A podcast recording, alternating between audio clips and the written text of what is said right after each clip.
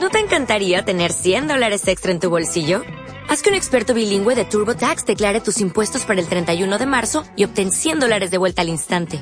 Porque no importa cuáles hayan sido tus logros del año pasado, TurboTax hace que cuenten. Obtén 100 dólares de vuelta y tus impuestos con 100% de precisión. Solo con Intuit TurboTax. Debes declarar para el 31 de marzo. Crédito solo aplicable al costo de la presentación federal con TurboTax Full Service. Oferta sujeta a cambios o cancelación en cualquier momento periodista es que en pleno siglo XXI seguimos recibiendo con nombres y apellidos documentos de personas que en cierta casa, en cierto lugar, ven una y otra vez a un fantasma, a una imagen, a una alucinación, a una figura, a veces haciendo una y otra vez exactamente lo mismo, como si hubiese dejado una labor sin hacer, como si tuviese que acabarla a toda costa, como si en ello le fuese la vida que ya no posee. Lo cierto y verdad es que vamos a hablar de fantasmas. Vamos a hacerlo con un amplio abanico de expertos y quizá comprendamos que esa sentencia de Federico Lupi de un evento terrible condenado a repetirse una y otra vez tiene la razón y quizás sea la clave de toda esta historia. Viajamos con Luis Álvarez al Reino Unido, a un lugar, dicen, con fantasma, a un lugar, desde luego, con un sentimiento encerrado, un sentimiento que, pese a quien pese, parece no querer marcharse de allí. A lo largo de la historia, desde las crónicas más antiguas hasta nuestros días, han sido recogidos miles de casos de supuestos aparecidos y fantasmas. Encuentros estremecedores que se han producido en todas las culturas, sin excepción, como recuerdo latente del enigma de la vida y la muerte. La parapsicología sostiene que podría tratarse de imágenes de personas fallecidas, imágenes de otro tiempo atrapadas en nuestra realidad, que por alguna extraña razón vuelven una y otra vez quizás para recordarnos que no estamos solos. Tenemos que pensar que existe algo real que ha sido visto por mucha gente, bajo circunstancias que hacen difícil afirmar que sean meras invenciones, aunque al mismo tiempo nos hagamos la pregunta de ¿cómo voy a creer en esto?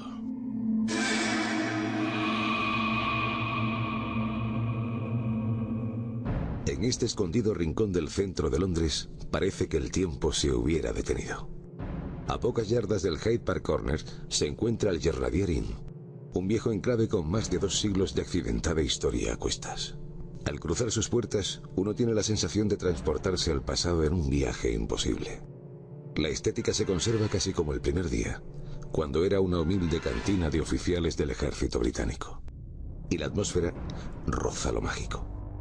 Peter Underwood, un reputado investigador inglés, no dudó en calificarlo como la posada más encantada de toda Inglaterra.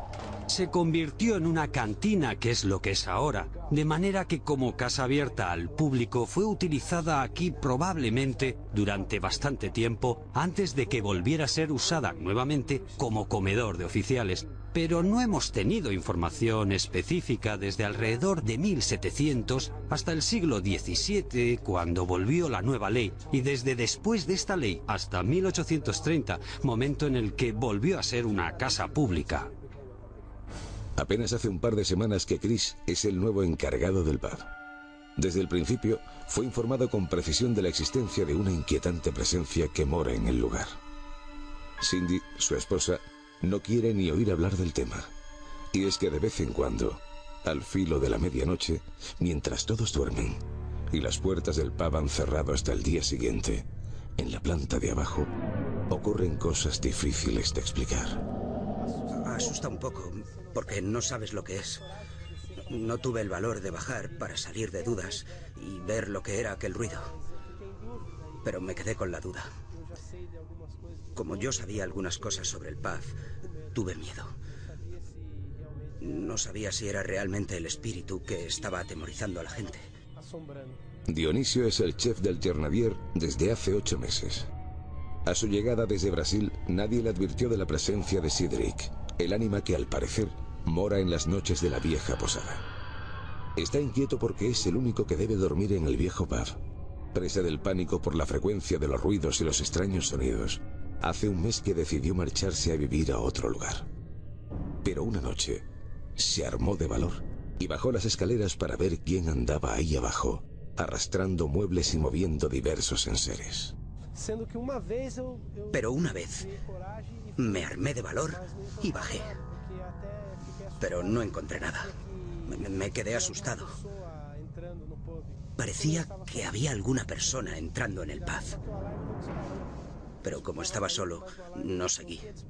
Pero la alarma no saltó. Escuché ruidos, pero no saltó.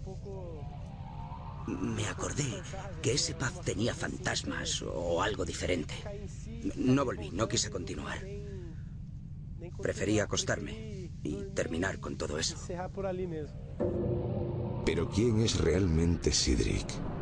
¿Existió o es producto de la pura leyenda? Para comprenderlo, quizá debamos remontarnos al otoño de 1820. En lo que hoy es la bodega, los oficiales del primer regimiento de infantería al servicio del duque de Wellington se divertían jugando a las cartas y bebiendo sin control. Aquella velada de finales de septiembre debería haber transcurrido como otra cualquiera. Pero entrada la madrugada, el más joven de los oficiales fue sorprendido haciendo trampas. De inmediato, se inició una acalorada disputa. El joven fue despojado del dinero conseguido y arrojado sin piedad por estas escaleras hasta producirle la muerte. Desde entonces, hay quien asegura que su espíritu vaga cada noche expiando la culpa de la deshonra entre los viejos salones de la posada fantasma. Hoy son pocos los que se atreven a vivir en las habitaciones de la antigua posada. Tom Westwood, fallecido recientemente, fue el barman que más años trabajó y vivió en el Jernadier. Después de dos décadas en servicio, tuvo varios encuentros con el soldado fantasma. Tom ciertamente estaba convencido de que había una presencia en el edificio y de varias maneras y en diversas manifestaciones hubo una serie de experiencias que revelaron la presencia de nuestro fantasma. Pero ¿dónde se siente más su presencia? ¿Dónde se le ha visto exactamente? Creo que su presencia se siente más en el sótano, donde estuvo en tiempos el comedor de la cantina de oficiales, que es alrededor del 1800, justo al final del siglo XVIII. También puedes ver las escaleras de atrás, donde cayó muerto, que es claramente otro lugar en donde la gente dice poder sentir mejor la presencia de Cedric. El techo del Jernadier está forrado con billetes de todas partes del mundo. Los visitantes espontáneamente decidieron enviarlos como una forma de purgar la culpa del soldado errante. Sin embargo, pese a que Chris ha estimado que en el techo deben haber varios miles de euros en divisas, el fantasma de Cedric no ha abandonado el lugar. En una de las paredes, al lado de la barra, se pueden ojear decenas de recortes de prensa publicados sobre la historia de su fantasma. Desde The Times, el Wall Street Journal o el prestigioso diario francés Le Figaro, se hicieron eco de los extraños sucesos. Pero ¿cómo podemos estar seguros de que este es un auténtico caso de fantasmas y no una simple fábula para obtener publicidad? Si cuentas con ejemplos documentados, con testimonios que demuestren que más de una persona, en más de una ocasión, sin conocimiento previo del tema, han visto el mismo fantasma, entonces creo que podemos afirmar que sí, que es un auténtico caso de fantasmas. Y este parece ser el caso del Grenadier. Hilary Evans es toda una autoridad en la investigación de lo paranormal en el Reino Unido. Posee una de las bibliotecas más importantes sobre investigaciones reales de espectros. Estudios realizados apuntan a la posibilidad de que estas visiones podrían corresponder a proyecciones de nuestro inconsciente. Sin embargo, muchos investigadores no piensan lo mismo. Tras casi medio siglo dedicado al estudio del fenómeno, Hillary ha publicado un libro en el que recoge sus conclusiones. Viendo fantasmas es quizá una de las obras más completas que existen. Pero exactamente, ¿qué es un fantasma? Me has preguntado qué es un fantasma, pero esa pregunta no es del todo correcta. Existen varios tipos de fantasmas. Hay fantasmas de personas vivas y hay fantasmas de los ya muertos. El fantasma que habita el pub Grenadier es obviamente el fantasma de un muerto. Pero de alguna manera, los casos más interesantes y también más difíciles de explicar corresponden a los fantasmas de personas vivas. Aunque la ciencia mecanicista lo niegue, no es arriesgado afirmar que los fantasmas existen. Así lo acreditan los miles de casos documentados sobre apariciones espontáneas de personas que, estando en apuros o al borde de la muerte, proyectaron su propia imagen hasta un lugar remoto. En el momento de la muerte, o cuando se tiene un grave accidente, ha habido quien se ha aparecido en forma de fantasma. ¿Por qué sucede esto? Seguramente solo quieren comunicarse y decir, mírame, me está pasando algo grave. Esto no sucede de forma consciente y deliberada. Quizás sintieran la necesidad de comunicarse. A menudo se aparecen al marido o a la mujer o a alguien muy cercano. Aunque en otros casos se aparecen a desconocidos. Puede que en ocasiones se abra ante nosotros una puerta al pasado, mostrando una realidad paralela. Es posible que aquello que hoy no comprendemos, en un futuro, tenga una sencilla explicación. Puede incluso que el miedo y la sugestión estén detrás de algunos de los encuentros con el más allá. Pero lo cierto es que en el Jernadiering por las noches, un viejo soldado del duque de Wellington hace de este enclave su hogar. Quizá a la espera de que algún día alguien rompa el encantamiento que lo mantiene atado a nuestro mundo desde 1800.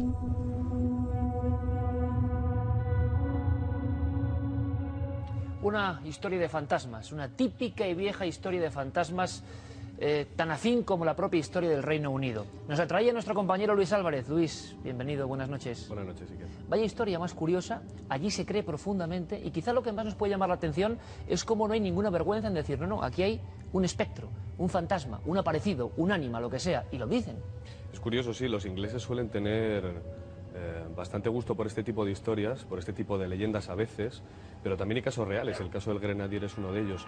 Seguramente que si esto sucediera en España, Iker, lo más probable es que nos dieran cerrojazo, no nos dejaran investigar la historia y ni mucho menos eh, pudieran hablarnos a cámara con la sencillez y con la naturalidad que lo han hecho en Inglaterra, ¿no? en Londres. Tenemos con nosotros a un invitado de excepción, a Sol Blanco Soler, coordinadora del grupo EPTA, que es muy célebre en España, sobre todo por su seriedad. Hay físicos, hay sacerdotes como el padre José María Pilón, y han investigado los más importantes sucesos de este tipo en nuestro país, sin lugar a dudas. Sol, aparte de periodista, fotógrafa, bienvenida. Buenas, noches. Buenas noches. ¿Qué te pareció la historia, Sol? Es apasionante.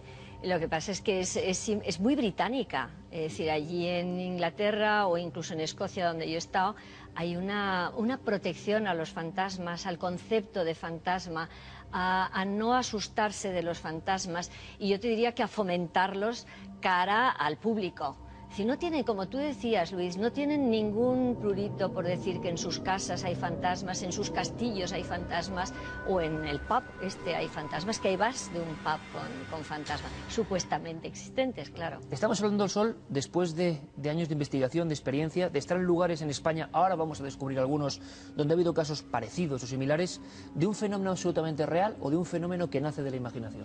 Bueno, es que depende, porque, vamos a ver, eh, el que tú visualices a un fantasma no quiere decir que esa visión que tú tienes sea un fantasma. Hay muchos tipos de fantasmas. Es decir, hay incluso una proyección telepática de mente a mente que puedas hacerte creer a ti que eres el receptor y tú recibes ese mensaje telepático a modo de figura. Eso pasa mucho en lo que en parapsicología llamamos experiencias en crisis. El aviador que está cayendo su avión durante la guerra y en ese momento de caer piensa en su mujer o en su madre y entonces su madre percibe la figura de su hijo en el cerco de la puerta del dormitorio vestido de aviador ¿eh? y, y sonriéndole puede parecer que es que el hijo muerto se aparece a la madre. No, cuando se cotejan las, las, horas, digamos, el horario, se da uno cuenta de que no. Pero solamente el pensamiento ese proyectado puede hacer creer al receptor que es un fantasma. Y eso se llama fantasmas de vivos. Y hay muchos. Hay voluntariamente proyectados e inconscientemente proyectados. Así que no todo lo que tú puedas llegar a ver eh, son fantasmas, que fantasmas del personaje fallecido que vuelve a nosotros por muchas razones que ahora mismo pues no vienen al caso, pero es, es verdad que vuelven que podremos debatir aquí esas circunstancias, porque todo el mundo ha pensado que el fantasma, esa figura, siempre es eso, ¿no? El enviado de esa otra orilla, como decíamos, que nadie conoce, que es completamente misteriosa, que viene a decirnos algo, a veces incluso con afán de venganza. Mil historias hay de ese tipo, ¿no? Pero cuántas reales y cuántas no. Solo ha puesto sobre la mesa un elemento importantísimo. ¿Cuántos mensajes hemos recibido en este programa eh, de los amigos que están ahí viéndonos que han sufrido ese tipo de experiencias? Gente que no creía en esto y que de repente, en la misma noche en que muere un familiar, lo ve a los pies de la cama. Sol, ¿sería algo parecido? Sí, sí, sí. No, pero fíjate, si el personaje está ya fallecido, ya no estamos hablando de proyección mental. Pero que muchas veces sería minutos antes incluso, ¿no? De ese puede, si son minutos antes, es una proyección mental. Pero puede ser lo que tú bien dices, que alguien fallecido de nuestro entorno, de nuestra familia, pueda presentarse a nosotros dentro de las primeras 48 horas, la mayoría de las veces para decirnos que está bien, nada más que para eso. Y tú lo ves normalmente aureal, como una aureola de luz o dentro de una burbuja de luz y que solamente te dice no te preocupes, estoy bien, y ya no vuelve a aparecer más a lo largo de los años. Desde luego yo creo que esta noche vamos a disfrutar y vamos a sobrecogernos. Yo estoy seguro que con lo que ha dicho Sol Blanco Soler, mmm, cientos de miles de amigos ahora mismo han sentido muy especial. Esa afinidad con una experiencia que, crea uno o no crea, le ha ocurrido, ha pasado. ¿Cuánta gente, si hiciéramos un censo, eh, ha visto a familiares, ha visto amigos y muchas veces días después le han comunicado, este amigo ha fallecido? Es una especie de señal, son fantasmas, ocurre, lo que sabemos es que ocurre. Conocéis también bien todos los amigos de Cuarto Milenio a nuestro asesor Santiago Vázquez en Parapsicología. Santiago, buenas noches. Buenas noches, Iker. ¿Qué te ha parecido el reportaje? ¿Crees que puede ser algo real, que un soldado de otro tiempo, la imagen de un soldado haciendo siempre el mismo recorrido, que es algo que creo que es curioso, eh, puede ser auténtica, puede ser un hecho rotundamente eh, auténtico? Sí, por supuesto, claro que puede ser auténtico y como decía Sol, pues eh, es algo que en, en, ese lugar geográfico se da con muchísima frecuencia, pero no hay que olvidar que también en España hay algunos casos eh, parecidos, por lo tanto es verosímil perfectamente que, que esto pueda suceder y que suceda actualmente. Un fantasma, y ya podemos abrir el, debate, ¿es alguien, algo, una sustancia que, mmm, en el caso del fantasma de los muertos, vamos a llamarlo así, o del muerto que aparece, suponiendo que esto realmente exista, eh, que vuelve a veces para decir algo que es fundamental para la gente que se queda aquí y a veces también con ansias, nos ha contado la literatura, con ansias incluso de venganza, Sol. ¿Te has encontrado algún yo, caso parecido? Yo no me he encontrado con ninguno con espíritu de venganza.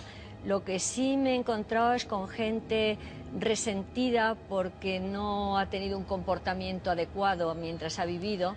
Y no olvides que parece ser que nos vamos al otro lado con nuestra personalidad, nuestros defectos, nuestras virtudes y nuestra propia identidad.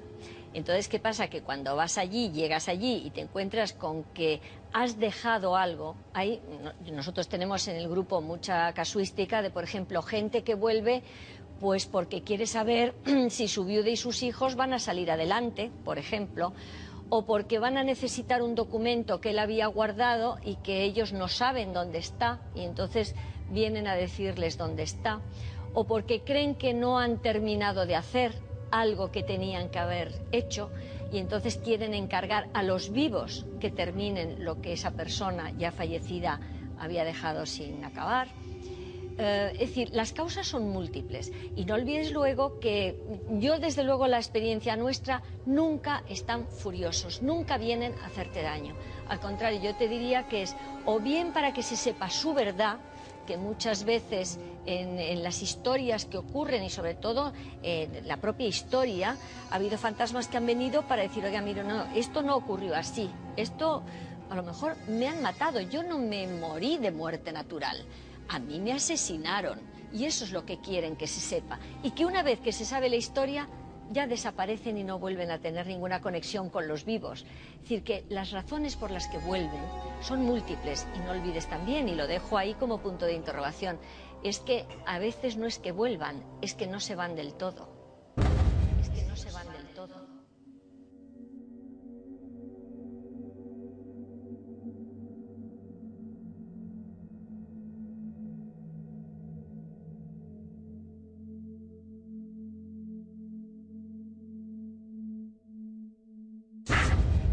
Quiere decir eso, Sol? Resuélvelo ya porque nos has dejado...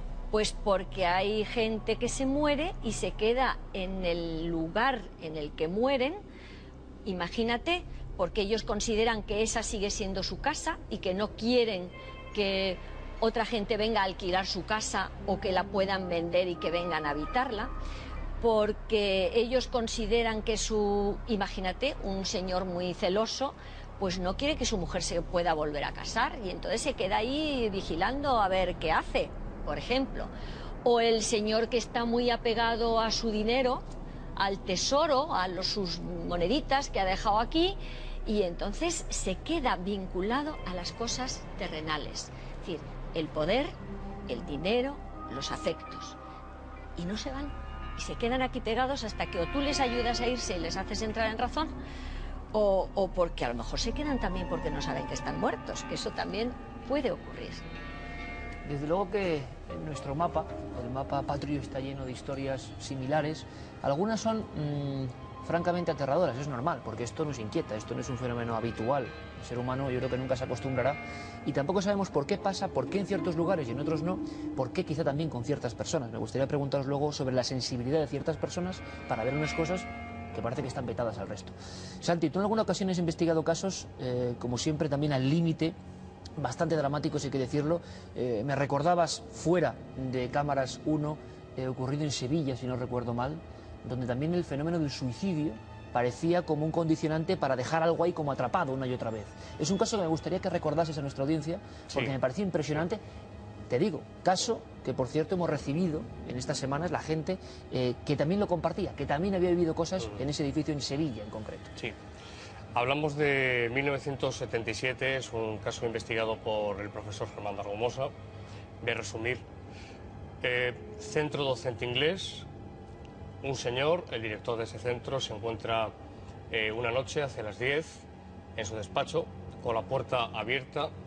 Esa puerta daba acceso a un tramo de la escalera, un rellano, y él estaba trabajando en sus eh, quehaceres, ya terminando la jornada, todos los alumnos se habían marchado ya, y en un momento determinado levanta la cabeza en dirección a la puerta y ve a una chica, una chica que le llama la atención por eh, su ropa, por sus ropajes.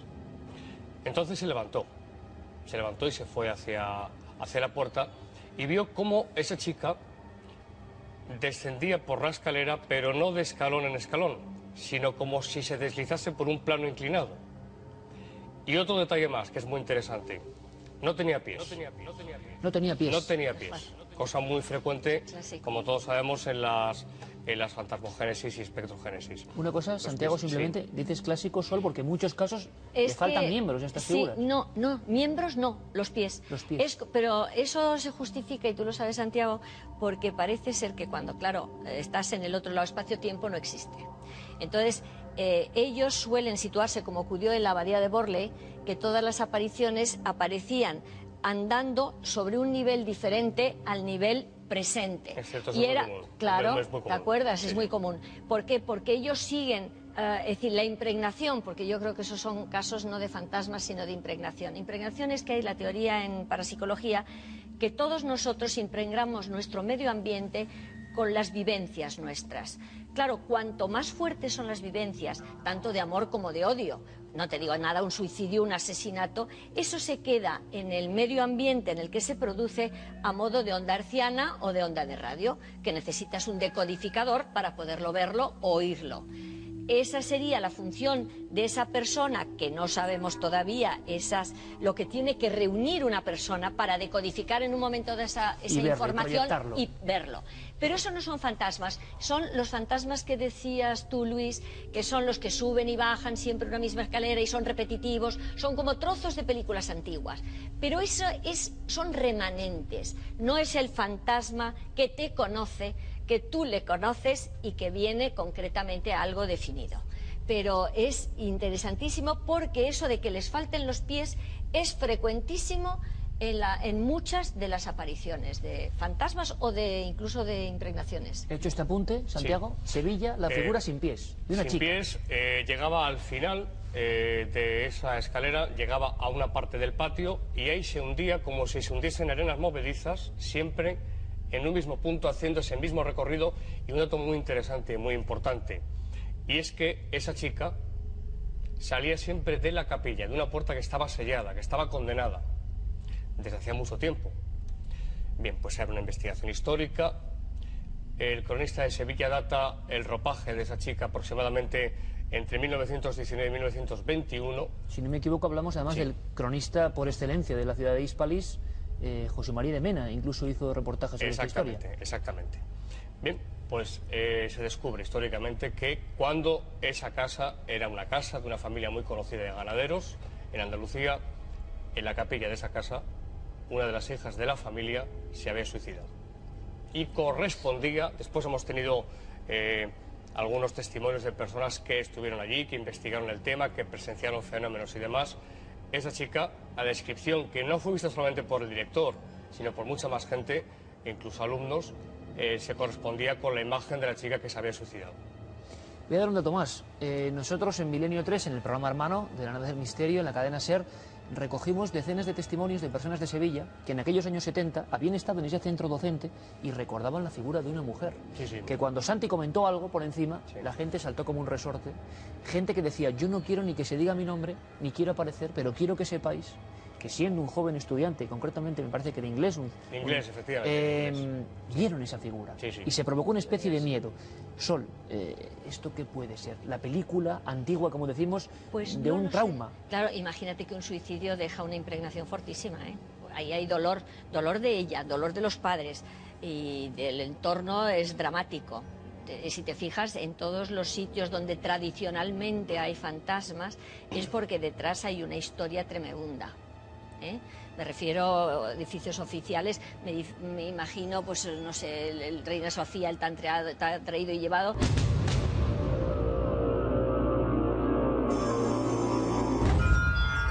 Pero es que, claro, el edificio tiene capa sobre capa de vivencias tremendas. eh, psiquiátrico, casa cuna, hospital de guerra nuestro, hospital de necesitados de mendigos. Es decir, que claro, entiéndeme, eh, ahí ese edificio tiene que tener una impregnación de dolor, de muerte, de desastres.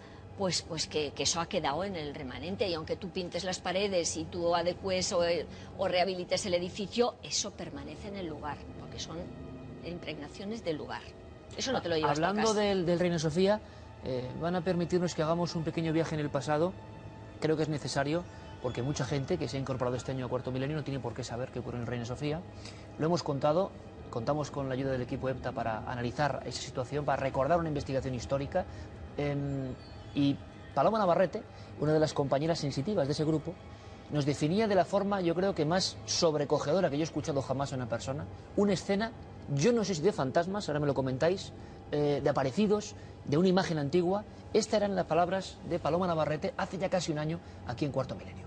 que cuando yo entré en una sala redonda, circular, de la planta baja, muy bonita sala, fue terrible la sensación porque vi personas atadas a la pared con unas argollas de hierro y vi como uno de esos hombres daba un mordisco en la cara de otro, de los ataditos ahí, y se llevaba media cara. Yo creo que aquí tenemos todos que comprender que para una sensitiva, si ve este tipo de cosas, a veces no tiene que ser nada agradable. Se encuentra con historias que es lo más profundo y oscuro de la mente humana. Pero ¿cómo lo vivía el equipo? Un- con una periodista como tú, una fotógrafa, físicos. eh, ¿Qué Bueno, pasaba en vamos a ver, momento? nosotros ya estamos acostumbrados a, los, a las percepciones de Paloma. Lo que pasa es que normalmente Paloma eh, empieza a ver porque ella se motiva para ver. Es decir, es muy raro lo que le pasó en el, Reina Sofía, que fue mm, improvisado. Es decir, fue al ir a entrar en esa sala del, de- del sótano, cuando ella percibió todo lo que allí ocurría y claro, se angustió mucho. Eso es distinto porque eso es distinto a cuando ella se asoma a la bola, ¿me entiendes? O cuando ella se pone delante de un espejo y se provoca ella misma su capacidad de evidencia. Entonces ya eso, pero que no nos pilla muy desprevenidos porque ya conocemos a Paloma y si verdaderamente nos metemos en un lugar cargado, pues lo normal es que no necesite motivarse, es decir, que ve directamente. ¿eh? Y eso nos ha pasado en, en muchos casos, pero bueno, eso ya sería para contar otra vez. Acordaros aquel caso del podólogo asesino que salió en, todas los- en toda la prensa, ese es un caso que investigamos nosotros también. Y cuando entró en aquella casa que había habido dos asesinatos y un suicidio monstruoso, pues se puso muy mala. Es decir, que ella empezó a oír los gritos y nosotros a su lado sabiendo que ella los estaba oyendo. Siendo ¿entiendes? conscientes de que ella lo estaba pasando sí, muy sí, mal. Sí, sí, no, no, pero es que se lo ves, no, ves que estás al lado suyo y, y lo pasa muy mal. Porque hay veces que no puede controlar su percepción. Claro, es que hay sitios, eh, como es el caso, por ejemplo, y las crónicas antiguas así lo recogen, el filósofo Atenodoro Ah, sí. comentaba el caso, en este caso lo contaba Plinio el Joven en una, Sí, de, sí, en una de las cartas, ¿no? Y es una crónica muy antigua, es del siglo primero, eh, primero, y se comenta exactamente eso, que un hombre, eh, este filósofo Atenodoro, en una casa que compra por un valor muy bajo, es decir, fijaos, ¿no? Una casa con un precio muy bajo porque algo pasa ahí dentro, eh, bueno, pues empiezan a escuchar ruidos, ¿no? Y se encuentra este hombre con un fantasma de un hombre encadenado, haciendo un gran ruido, arrastrando cadenas, fijaos, cadenas, ¿no? Que es el símbolo que más se utiliza, ¿no? Dicen que a partir de esa historia, precisamente, Claro. las cadenas son un icono ya de los fantasmas por esa quizá la más antigua historia Claro, de y lo, fantasmas. y lo- y lo- lo gordo es que al día siguiente desentierran el esqueleto de un hombre que había sido allí asesinado y, y enterrado. Y este seguramente es el caso del Grenadier. No porque esté enterrado, pero sí porque ha sido asesinado allí. Entonces, Seguramente. Señalaba enterramiento el caso de Atenodoro. Eh, Sí, le dijo, cava aquí. Exactamente. Le dijo incluso el fantasma, señaló- cava aquí. Y en el lugar. Sofía Sol pasó algo parecido. Encontrasteis, sin saber, sin tener información, auténticos nichos, ataúdes. No, no, ataúdes. Eso fue muy divertido. Bueno, digo divertido, perdonarme, pero claro, para nosotros, como ya estamos más habituados, la gente que a lo mejor no está acostumbrada a esto no le parece divertido. Pero claro, estábamos en todos los sótanos, eran, ya sabéis que el sótano es son para almacenar cuadros que no están expuestos y tal. Y pasamos por delante de una pared aparentemente totalmente blanca. Y yo paso al lado de una pared y digo, aquí hay muertos detrás de esa pared. Uy, porque ella habla así, muy graciosa, y dice, uy, ahí hay dos muertitos que están así y nos están mirando. Claro, yo le digo, "Venga, Paloma, tú ya estás viendo muertos por todos lados, porque claro, estábamos en un sótano de un edificio rehabilitado, Sí, que- que eh, como el Reina. Sofía. Y hay muertos, y además los estoy viendo, porque yo los estaba viendo. Y estaba viendo una mujer y un hombre. Y yo decía, están ahí y están como asomados y muy enfadados. Y entonces el, el vigilante que nos acompañaba, porque claro, allí no te dejaban ir sola por los sitios estos, Hizo una- un, dio un tajo al pladur, abrió un boquete en el pladur y efectivamente ahí estaban los tres ataúdes. Dice, sí, sí, es que nos encontramos estos en su momento, cuando en la rehabilitación del edificio, y hasta que buscamos un lugar adecuado, pues les pusimos aquí, pusimos la pared de pladur delante y así no lo... porque no se veían. Y estaban los ataúdes. Bueno, entonces hicimos un, le dijimos, oye, no te importa que vamos a abrir el pladur para comprobar, porque esas cosas no puedes fiarte demasiado, ¿no?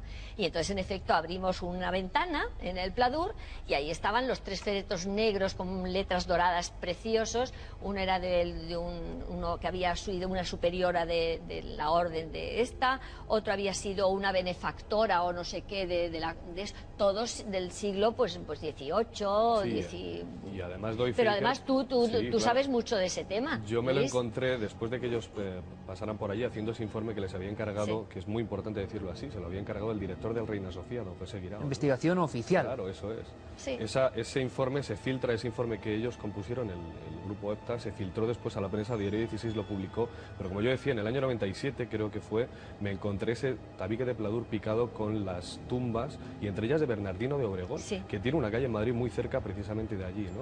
Por haber sido un- una persona quizá con, pues entrañable, ¿no? Que había dedicado grandes esfuerzos a los pobres, etcétera. Porque este edificio es un edificio Iker, como decía Sol, con una grandísima carga dramática, ¿no? O sea, ha sido hospital de sangre durante la. Guerra Civil y anteriormente ha tenido también, eh, pues bueno, fue hospital de benefactores, etcétera, etcétera. Entonces, incluso en las obras, yo creo recordar, eh, porque esto ya nos queda muy atrás, ¿verdad, Sol? Pero creo recordar que se habían encontrado en la plaza de Santa Isabel un montón de esqueletos y así como en la calle Argumosa, en las obras, a golpe de piqueta levantaron y encontraron un montón de restos humanos, muy probablemente porque en la antigüedad, antes de que no sé en qué año exactamente, no sé en qué siglo, pero eh, antiguamente la gente que fallecía en un hospital es probable que se les enterrara. No olvides en que los fue, aledaños. fue, fue Hospital San Carlos. Claro. Es decir, que eso cuando yo era pequeña pasábamos por la calle Santa Isabel y mirábamos por las ventanas a ver si se veían los muertitos, porque era el depósito de cadáveres.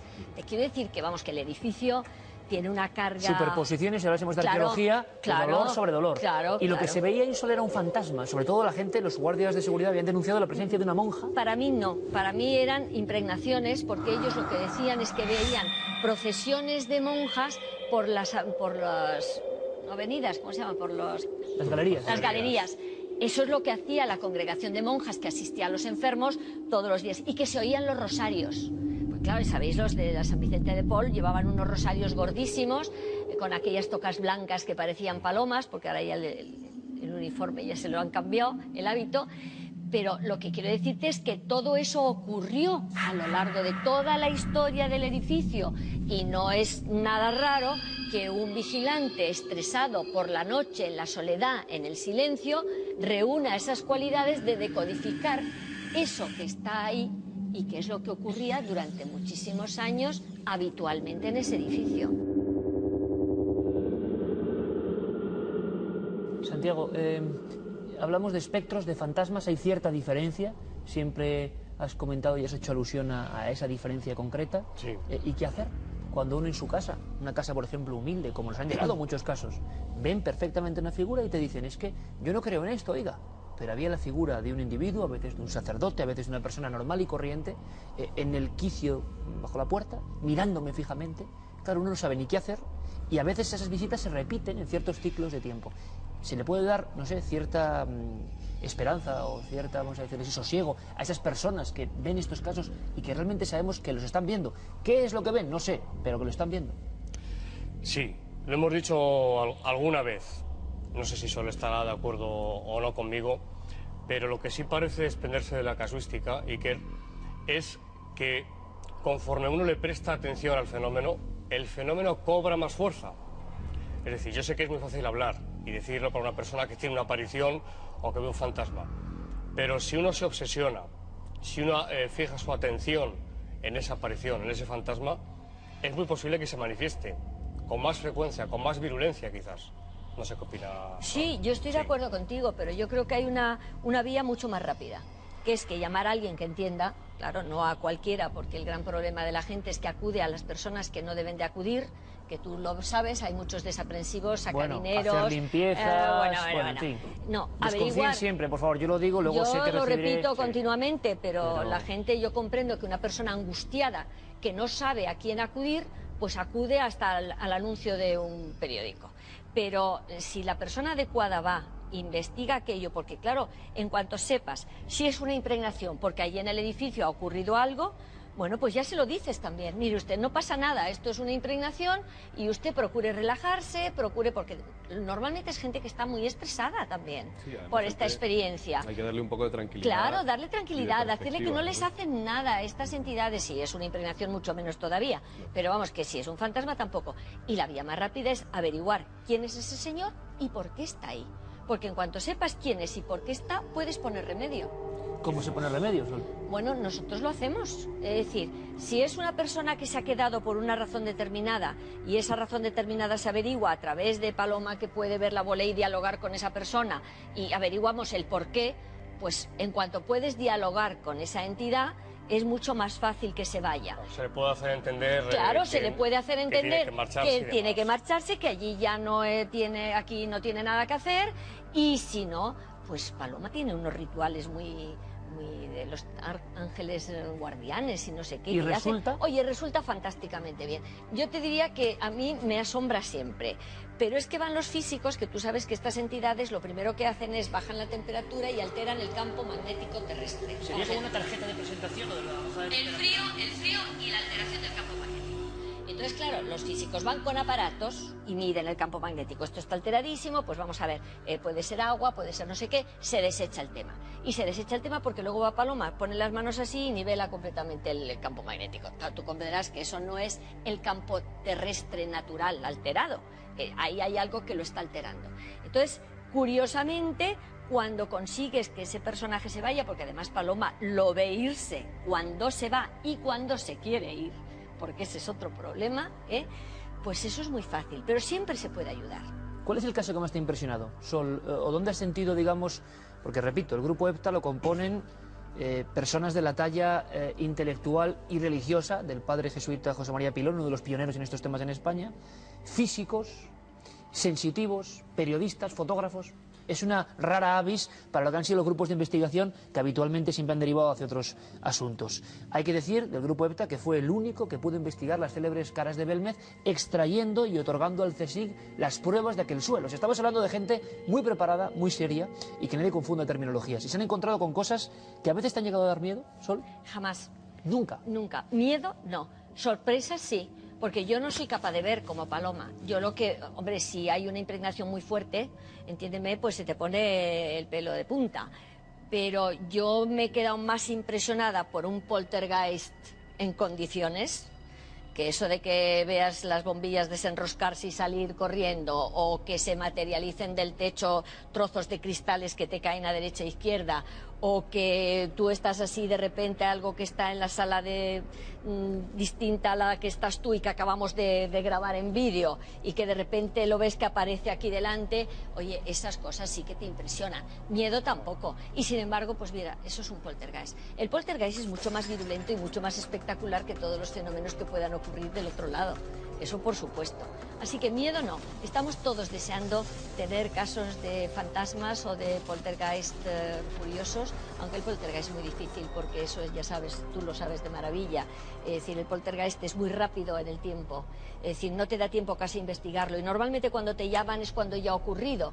Nosotros hemos ido a casas donde está todo manga por hombro, las plantas todas boca arriba y boca abajo, los sofás volcados, pero el que lo veas en vivo, como nosotros vimos lo del baúl del monje, eso te puedo asegurar que te impacta para toda la vida. Lo que está muy claro es que el asunto de los fantasmas, sea lo que estos sean, siguen no atormentando, pero sí desde luego inquietando a la humanidad. Desde el principio de los tiempos, desde casi las pinturas rupestres hay la imagen de ese otro que se ha marchado y que aparece casi como en un negativo de la realidad. Seguiremos investigando y os prometemos que los casos que vayan llegando, algunos de ellos seguramente muy interesantes, Sol, que seguro que el equipo del grupo EPTA puede analizar, eh, darán resultados y siempre mostraremos lo que hemos descubierto. Lo cierto es que en pleno siglo XXI nadie desterrado a esos incómodos personajes, sea lo que sean, que se llaman fantasmas. Santiago Vázquez, como siempre, muchas gracias. Luis, como siempre, buen trabajo, muchísimas gracias, amigo. Muchas gracias. Y Sol Blanco Soler, un placer de verdad. Esperamos que no sea tu última visita y que nos cuentes muchas más cosas. Ya sabes que yo siempre me encanta contar estas cosas. Y además hacerlo de forma divulgativa y muy importante también, quitándole dramatismo para que la gente que está sufriendo fenómenos tampoco se inquiete. Gracias, Sol, por tu visita. Gracias a vosotros. ¿No te encantaría tener 100 dólares extra en tu bolsillo? Haz que un experto bilingüe de TurboTax declare tus impuestos para el 31 de marzo y obtén 100 dólares de vuelta al instante. Porque no importa cuáles hayan sido tus logros del año pasado, TurboTax hace que cuenten. Obtén 100 dólares de vuelta y tus impuestos con 100% de precisión. Solo con Intuit TurboTax. Debes declarar para el 31 de marzo. Crédito solo aplicable al costo de la presentación federal con TurboTax Full Service. Oferta sujeta a cambios o cancelación en cualquier momento.